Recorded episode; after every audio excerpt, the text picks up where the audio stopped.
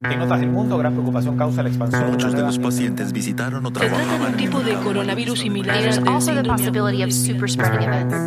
caso. Bienvenidos a Coronavirus, lo que tienes que saber, la versión podcast del newsletter de cada tarde de La Tercera, una producción de Crónica Estéreo. Es martes 26 de mayo.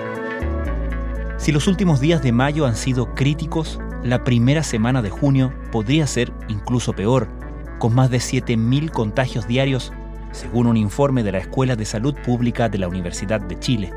El MinSal reportó hoy 3.964 nuevos contagios, además de 45 fallecidos en las últimas 24 horas. Con esto, el total de diagnosticados de coronavirus en el país desde el inicio de la pandemia asciende a 77.961, mientras que las víctimas fatales suman 806. Hasta hace un par de semanas, Chile figuraba lejos del top 20 de países con más casos.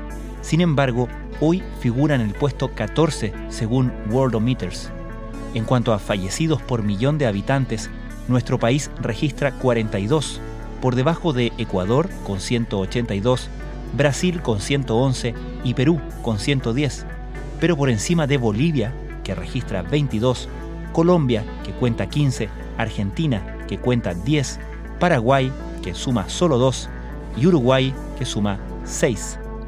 A nivel global, Brasil y Estados Unidos son los países con más muertes diarias, más de 800 en el caso de la nación sudamericana, mientras que la Organización Panamericana de la Salud advirtió hoy que la transmisión del COVID-19 aún se está acelerando en Brasil, Perú y Chile, por lo que pidió no flexibilizar las medidas de contención. Estas son algunas de las informaciones más destacadas de la cobertura de la crisis por el coronavirus en la tercera.com. El 8 de junio podría ser el día más crítico. En esa jornada podrían reportarse alrededor de 7.000 contagios diarios, según una proyección de la Escuela de Salud Pública de la Universidad de Chile, que además estima que para el 23 de junio habrá más de 3.000 personas en una UCI. Al ser consultado por las proyecciones respecto de cuándo será el pic de la pandemia en el país y en consecuencia cuándo el sistema de salud podría haberse colapsado, el ministro de Salud, Jaime Mañalich, dijo, lo que hemos aprendido durante esta pandemia es que todos los ejercicios epidemiológicos, las fórmulas de proyección con las que yo mismo me seduje en enero, se han derrumbado como un castillo de naipes. Le dicen la mujer murciélago, pero su apodo no le hace tanta justicia. Xi Zhengli, subdirectora del Instituto de Virología de Wuhan y reconocida por su trabajo sobre el coronavirus en murciélagos, dijo que si no se estudian estos desconocidos virus albergados en animales salvajes, probablemente habrá otro brote.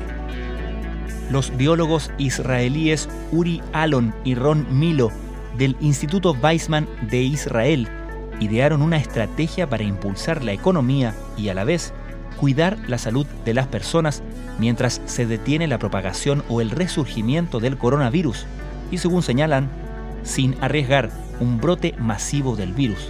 Conozca de qué se trata. Las mascarillas son ya parte de nuestra rutina, pero ¿todos deben usarlas? ¿Qué ocurre en caso de los menores de edad? ¿Qué dicen los especialistas? Ya llega el invierno y probablemente será con cuarentena. Para quienes cuenten con patio, jardín o incluso en los balcones, ¿cómo comenzar con nuestros propios cultivos de verduras que son, además, los alimentos que los especialistas recomiendan incorporar con mayor frecuencia en nuestra ingesta diaria? Y en nuestra clase abierta de hoy, la académica de la Pontificia Universidad Católica y doctora en educación, Rukmini Becerra, recomienda no limitar las horas de televisión que ven los niños, sino que mejor establecer rutinas de pantallas, horarios, en los que los niños sí pueden usarlas para entretenerse y mediar a qué tipos de contenidos se exponen los más pequeños de la casa. Esto fue Coronavirus, lo que tienes que saber, la versión podcast del newsletter de cada tarde de la tercera. La redacción es de Alejandro Tapia. La producción de Crónica Estéreo, el podcast diario de la tercera que cada mañana ofrece un capítulo dedicado en profundidad y contexto a un tema de actualidad. Soy Francisco Aravena, que tengan muy buenas noches.